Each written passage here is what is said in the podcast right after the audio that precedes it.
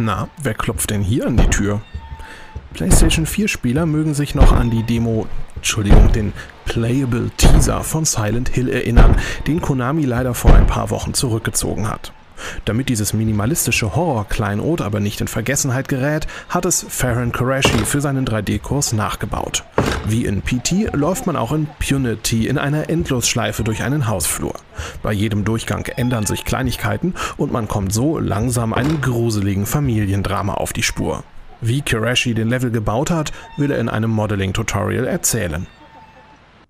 Die kleine Demo The Hosts orientiert sich an dem alten Spiel Messiah von David Perry. Der Spieler muss hier als roter Teufel von Wachen Besitz ergreifen, um zu den gefangenen Engeln vorzudringen. Das kleine Experiment hat Entwickler Walkson beim jüngsten Modern Dare Wettbewerb eingereicht, der unter dem Motto Du bist das Monster stand. Für den gleichen Wettbewerb geht auch Blood Moon vom Entwickler Magnesium Ninja ins Rennen. In diesem Sidescroller steuert der Spieler ein Monster auf der Flucht, das seine Form wandeln kann, um den Suchscheinwerfern auszuweichen. Für eine in nur 72 Stunden erstellte Demo ist der Prototyp schon recht ausgereift. Vielleicht baut der Entwickler es ja zu einem großen Spiel aus.